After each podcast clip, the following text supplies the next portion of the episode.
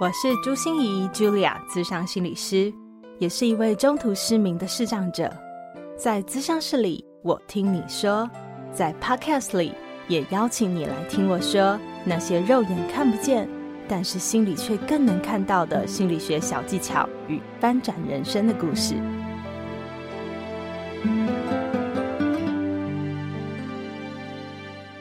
Hello，Hello，亲爱的朋友，你好吗？我是朱心怡，Julia，咨商心理师，欢迎收听朱心怡说心里话。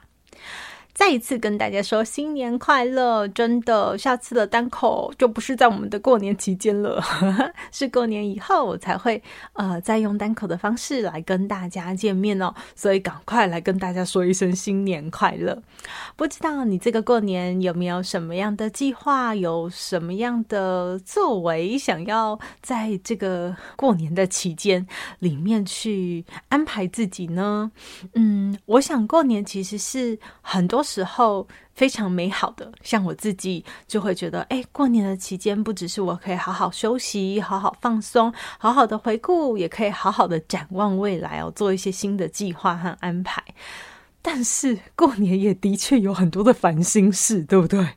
啊、对，从一开始要去啊采买啊食材啊，过年的时候要呃先看看冰箱的存量啊，对 不对？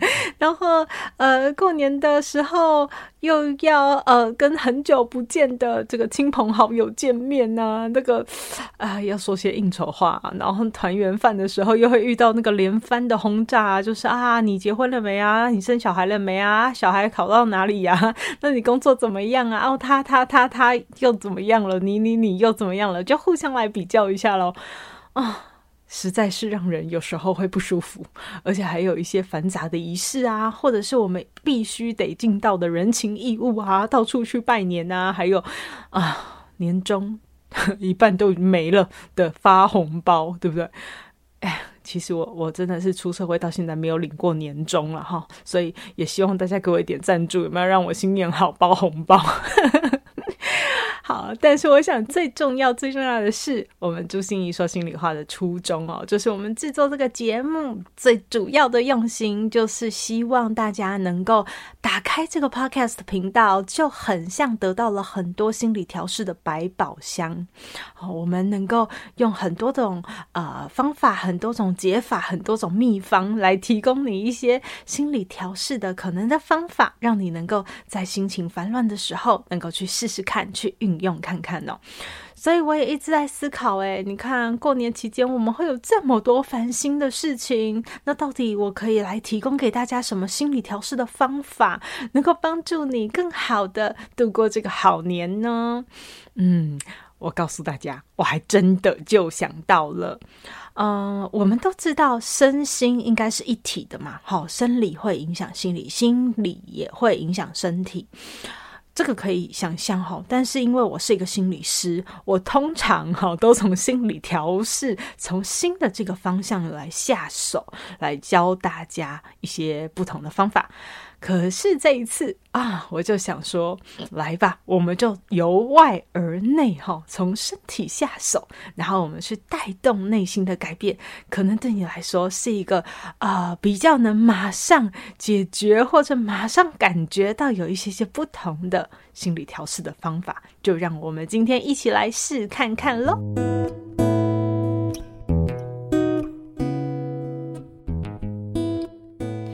开始啊，我想要跟你分享一下围桥实验。也许你已经有听过了，也许你没有听过，就是一座很危险的桥啦。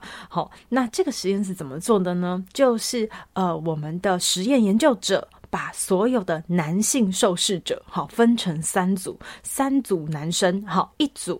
你要去走危险的桥，那座桥真的很危险哦，就是悬吊式的哟，然后很高哦，你会在上面非常摇晃哦，然后看到下面，呃，怎么那么高啊？这样子哈，然后就很害怕自己会掉下去。好，第二组呢，走的是很扎实的石桥，第三组呢，就是公园里面的桥，哈哈，就非常的安全。嗯，那这个实验不是只是叫你走桥而已哈。重点是，他会在这个桥上放上一个美女的研究员。这位美女研究员呢，会请这些男生来做问卷。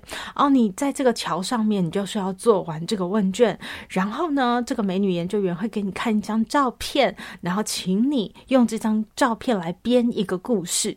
可是不用现场告诉他没有关系哦，你事后可以打这支电话来 联络他哈。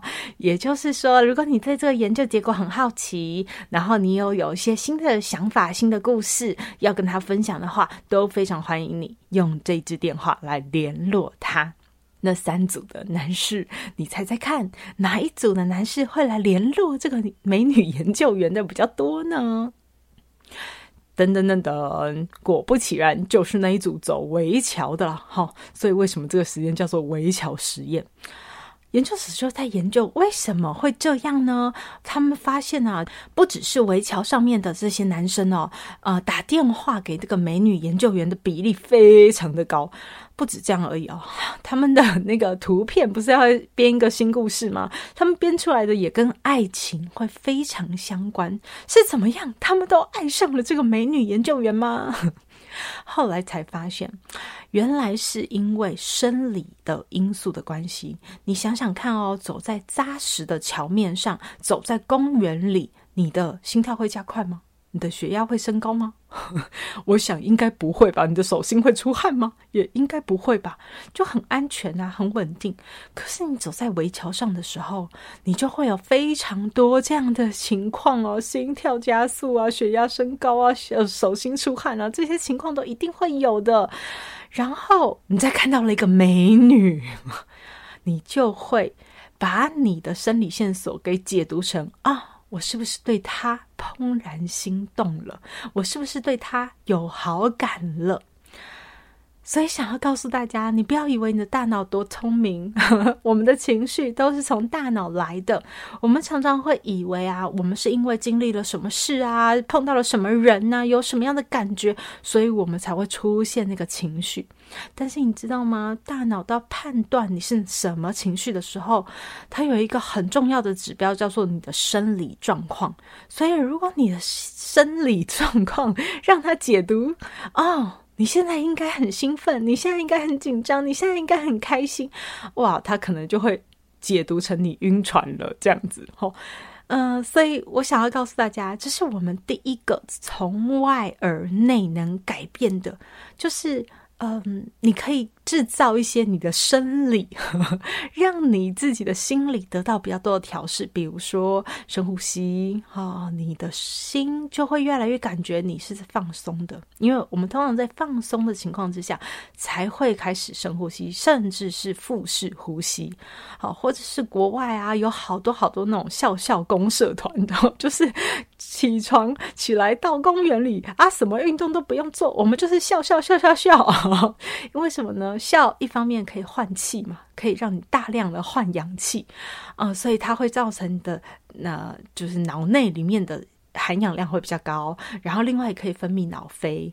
那大家也知道啊，运动完后为什么会比较容易觉得心情豁然开朗，或者心情啊，其实烦心的事也没有那么烦，就是因为运动常常可以造成我们生理上面很多很多的不一样，所以。第一个方法就是，请你开始想一想，我们可以用什么样的生理方法来带动自己的情绪。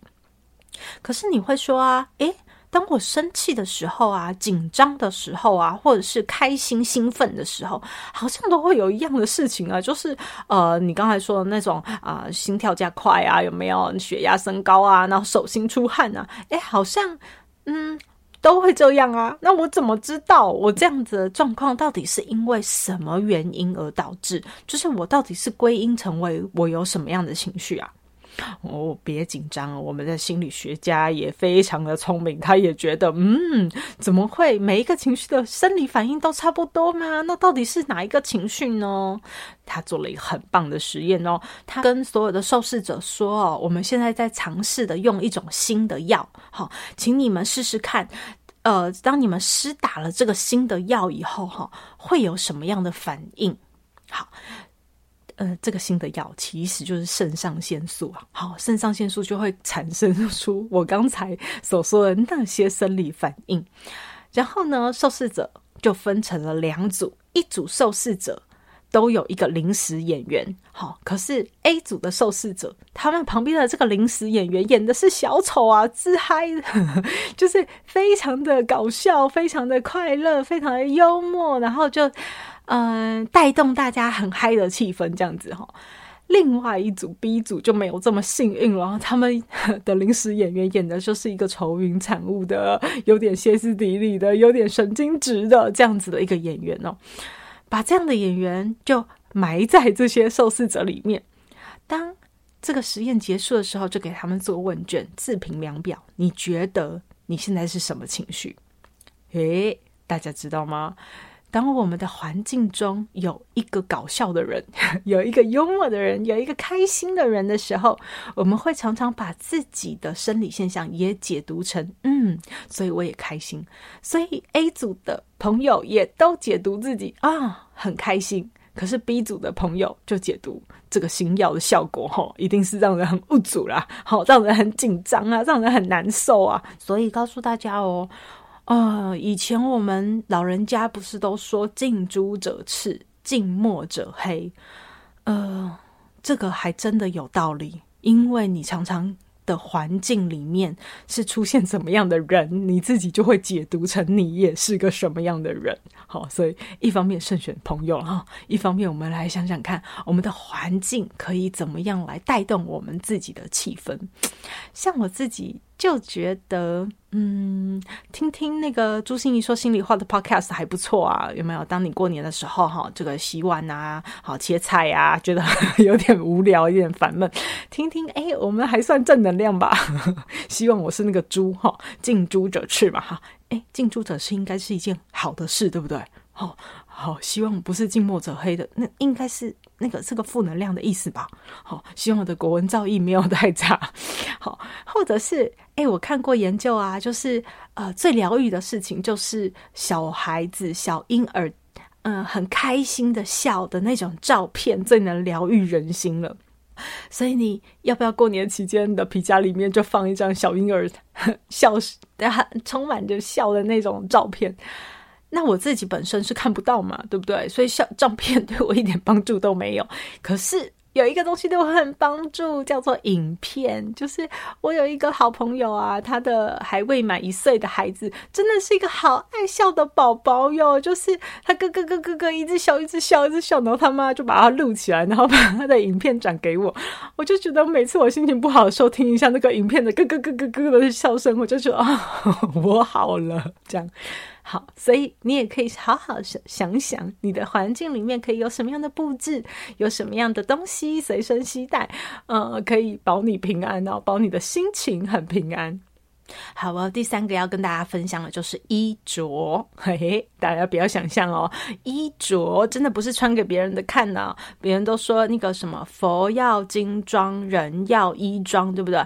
好像我们穿衣着就是在给别人看的，其实真的不是，是给自己看的。因为我们的心理学家就有做过这样的研究哈，他给一组有穿白袍的人和一组。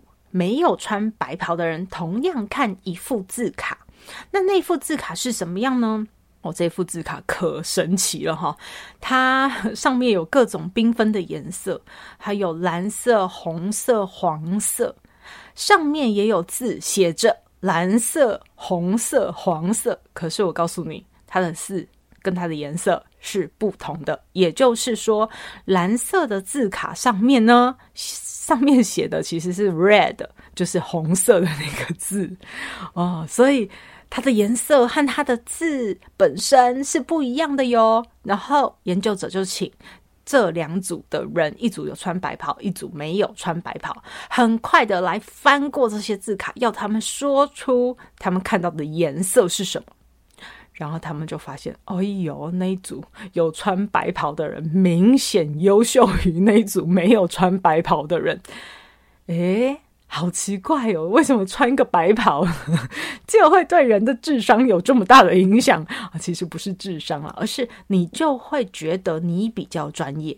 诶，其实我从研究所的时候就很清楚这个秘密，但是我不是从研究了，我是从自己的身上这样感觉，就是当我穿的比较好看、比较正式的时候，我自己的心态也会开始很不一样诶。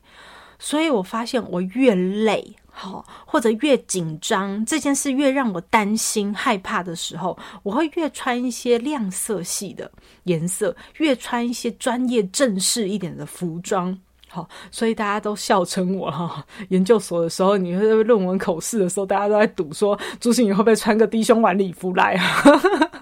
对，因为那感觉这对我来说应该是个大挑战呢。哈，我到时候是没有穿那，可是我的确是穿了一个我自己觉得这会让我心情愉悦和放松的亮色系，然后很专业的西装，然后出场，那会让我自己感觉我自己很不错。这样好，所以请大家也可以善用衣着，想想看，过年的时候要穿新衣、戴新帽，对，那不只是给你一个新的感觉，还会让你用你的新衣和你的新帽去带动你的心理调试。请大家好好选选你的服装哦。第四个要跟大家分享的就是姿态，你知道一个人的姿态啊，就是。会很严重的影响我们的心理耶。如果你不相信的话，你来跟我做一个实验好不好？我们现在呢，请你把头低下去看地板，请你把你的眉头紧皱，请你用很沉重、很沙哑、很低沉的声音说：“我觉得我好幸福哦。”你说得出来吗？你说出来的感觉有幸福感吗？那我们再做一件事哦，请你把头抬起来，眼睛睁大，看着前面，把你的脸部肌肉放松，然后带着微笑，然后你要说：“我觉得我好难过哟，我好讨厌我自己哟。”你真的有办法难过得下去，很讨厌的下去吗？通常是很难的啦，所以我们的肢体语言其实跟我们心里的感觉是非常相应的。所以为什么我们都说呃，什么站要有站相，坐要有坐相？其实也不是站着和坐着要给别人看，说我们多么有家教，而是你给自己一种心理暗示。好，当你好好的站着，抬头挺胸的站着的时候。哦，那跟你弯腰驼背的时候感觉非常不一样。很多人问我说：“哎，请问心理需要怎么样才有自信？自信我们当然是由内培养的为主嘛。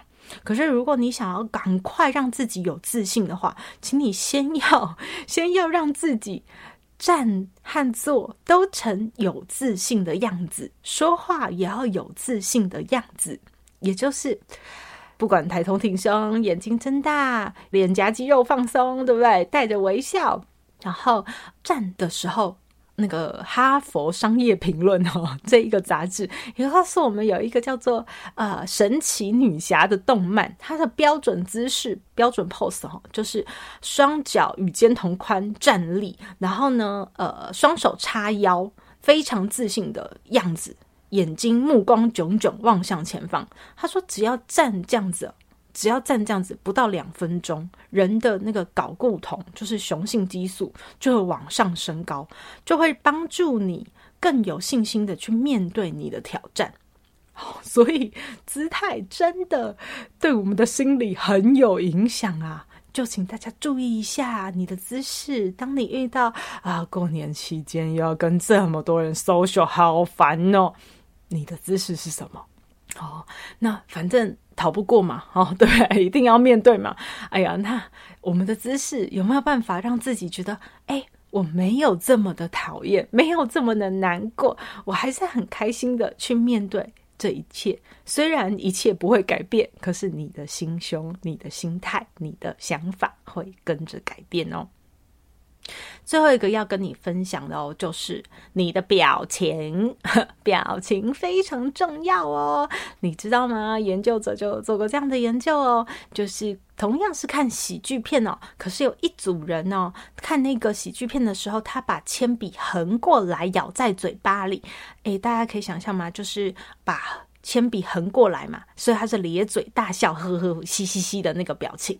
好，然后呢，有另外一组，他是把铅笔，呃，撅着嘴巴去嘟那个铅笔。哎呀，我真的不知道怎么说，就是那个铅笔要直着放哈，所以呢，他嘟起嘴巴才能把那个铅笔夹住。他就他一整个喜剧片都是嘟的嘴。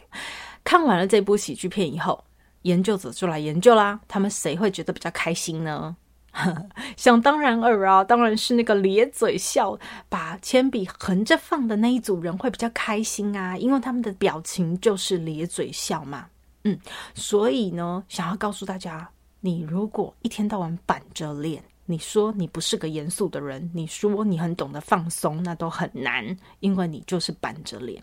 如果你每天臭着脸，然后说自己心情还不错，自己其实是个快乐的人，这个大概也很难有人相信。不管是别人还是你自己，都很难相信。那我们看过现在很多医美嘛，对不对？然后打了一大堆东西以后，那个脸的肌肉都有一阵子是不太能动的。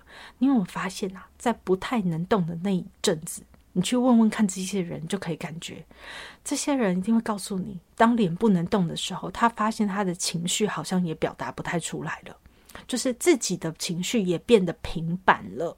所以各位，表情真的。很重要，它真的有魔力，它真的在影响我们自己的心理状态。好，那像我有一个朋友啊，他就是常常被回馈说：“哎，又没什么事，你为什么皱眉头呢？”他就说：“我哪有皱眉头？可是大家都说你皱眉头啦。”然后，所以他现在。工作的时候，他都会在他的工作台前面放了一个大镜子。他没事就抬头看看镜子里的自己，然后发现，哇，我真的又在皱眉头，诶，又没什么事，为什么要皱眉头呢？所以他就开始要把他的眉头练习着疏解开来。当他很下意识的做这样的练习的时候，他发现好神奇哦，他的工作效率也变好了，他的心情也变开朗了，然后他的业绩也更好了。所以不要小看，好，所有的表情。都会好好的影响我们。那也许你过年的期间也可以放张镜子吗？也可以让自己看看，下意识的感觉一下自己的表情。如果你想要有很幸福、很放松、很平静的表情，那应该是什么样子的呢？就让自己先有这些表情，让这些表情来告诉你的心说：“嗯，你现在感觉很幸福、很快乐、很放松哦。”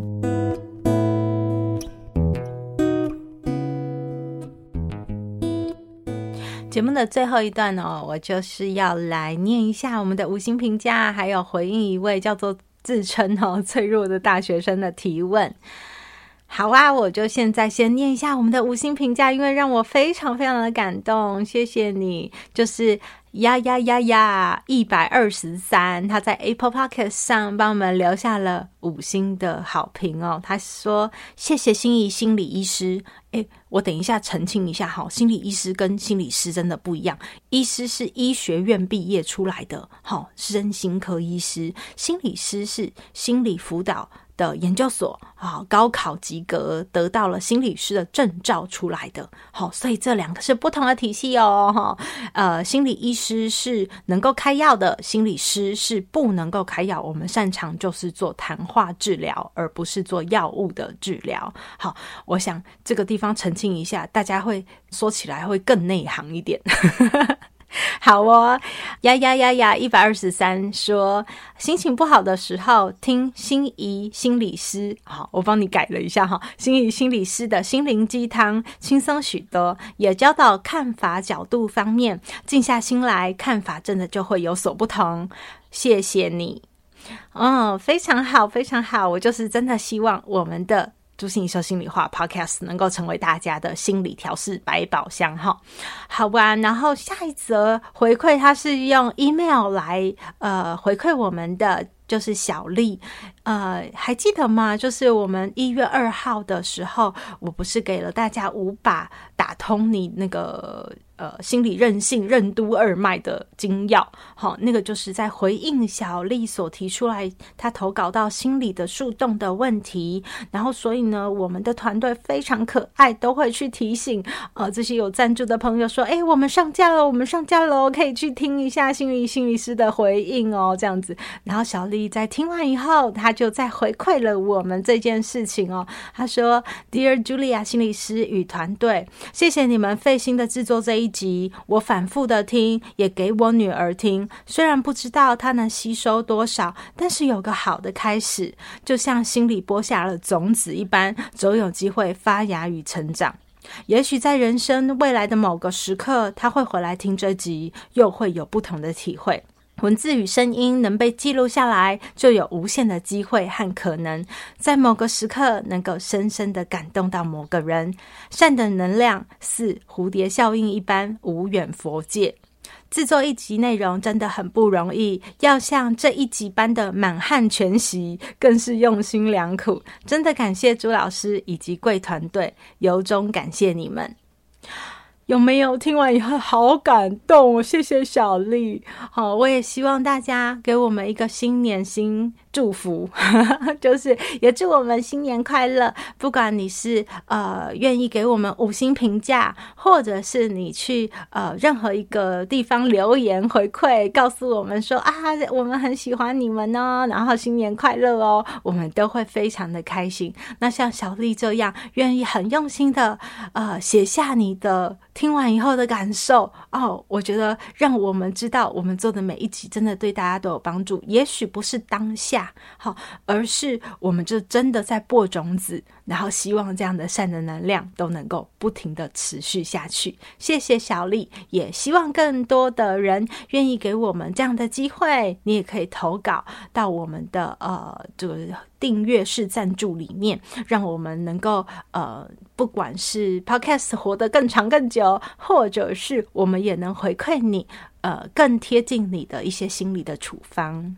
好，那我就要回应一下可爱的那个脆弱的大学生，他怎么会自称脆弱的大学生呢？你真的很可爱耶！好，他说我是刚离家上大学的学生，家乡离读的大学很远，因为以前对家庭的依赖性很强，而且本来对新环境就很难适应，因此上了大学很常有强烈的思念，几乎是每天都会，而且对于新生活我的压力，让我每天都觉得很焦虑、很闷，时常会产生对生活很绝望的情绪，想了解到底可以怎么。解决来缓解这些情绪呢？好啊，好哦，亲爱的脆弱的大学生，其实不是脆弱啊，就是我觉得我辅导过好多好多的大学生，也都跟你一样，我自己也会，就是。当我们在一个地方，在一个环境里面产生了一些依赖感，或产生了一些安全感，当我们要脱离舒适圈的时候，总是会有一些很不舒服的心情，好，很不愉快的心情。那尤其是你说，呃，如果从小其实我们对家里的依赖性就比较高，那我相信家是你一个很重要的避风港，很重要的心灵依靠，很重要的支持系统。所以当你顿时没有了这样的心理依靠，心里一定会产生很多的纠结的感觉。嗯，不管是觉得自己好孤单，哈，觉得自己嗯以后都要自己一个人了吗？然后觉得没有人陪，好空虚，或者是觉得哦，面对的未知，就像你说的那个未来的适应，当你想到每天的新生活都有好多的压力的时候，会更困难。哦，那我辅导过那么多的大学学生，我觉得这个心理都是好正常的哦。在我们大一初进一个大学去适应一个新生活的时候，都是不容易的过程。那尤其我觉得更不容易的是，嗯，这时候我们会有很多自己真的要当大人，我还没有准备好当大人，我还不愿意当大人，我还不想长大的那种心情。好，会跑出来，就是以前我们真的是被呵护的，对不对？现在是我们要开始独立面对、独立承担，然后我们要自己求助，没有人再会那么的细心照顾我们。我想这都是一个一连串的长大适应的一个过程。好，所以它当然会伴随着很多不舒服的感觉，但是这个不舒服的感觉就是我们的蜕变的过程。那有没有什么样的方法能够让这样子的蜕变的过程，这个不舒服的过程里面舒服一点呢？我觉得当然有，就是我自己带辅导，呃，我的学生的经验里面，我觉得第一个是产生家的连结，就是我们还是要制造一些能够呃与家，就是与你安全的地方的那个连接，嗯、比如说。呃，每天晚上固定某一个时间打电话回家，但是我我我建议的就是定时定量哦，好，就比如说晚上八点打电话回家十分钟。好，为什么要给自己这个限制？因为他就是在帮忙自己去慢慢的适应，也就是不是每想到一下家，然后哦，我好难过，然后我就打电话，不是不是，而是你要告诉自己说，哎，今天晚上八点钟我就可以打电话回家了，所以你可以开始去跟这个不舒服的感觉在一起，好，去练习这件事情。那练习了，你也会发现，哎，其实没那么可怕，也没这么致命，也没这么难受。没有打电话回家也不会怎么样。好，所以定时定量，我觉得这是很重要的，帮忙自己，嗯，能够呃快点。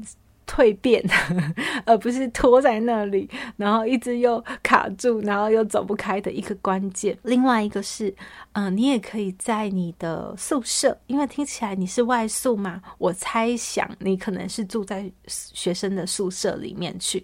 那我知道学生宿舍哦里面不可能只有一个人，所以呃，可能你必须给跟很多人一起。呃，在一个空间里面，那有没有可能在你自己的私人空间里面？好，比如说在呃你的床头，或者是在你的书桌上，你可以摆一些让你跟家有连接，就是让你的空间尽量布置的像个家，让你觉得舒服的、喜欢的地方。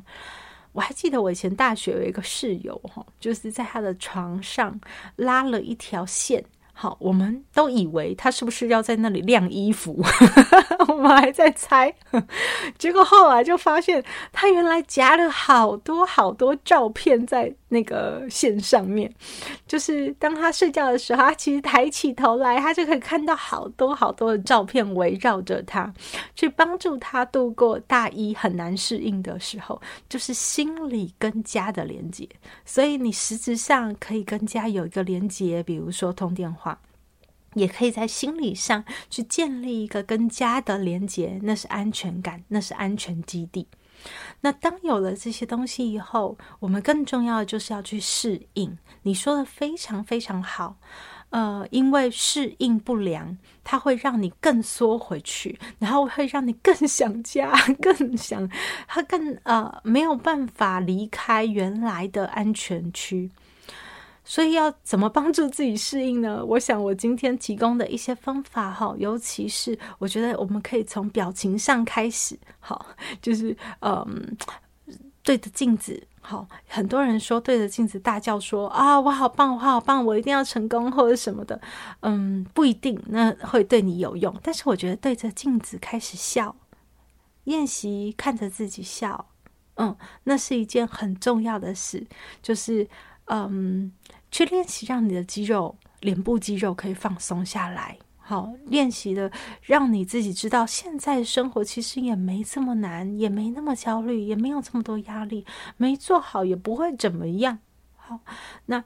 呃，从这些外在开始带动你的内在。那当然，如果在这个过程中能够有一些同学，或者是如果跟平辈的建立关系很困难，有一些师长一定会愿意成为你的一些依附的对象，一些安全的堡垒。呃，或者是我知道每个大专院校其实都有学生辅导中心，我相信里面的辅导老师一定会非常乐意来陪伴你度过这一个时期。好，所以在有人支持和有人陪伴，在有安全感的状况之下，我们就去探索。体验，然后发现自己有没有什么让你兴趣的事情，有没有让你觉得哎做起来很有成就感的，让你觉得自己哎不错，还蛮有价值的。你更多的去投入在现在的新生活里面，而不是一个拉扯的抗拒的感觉。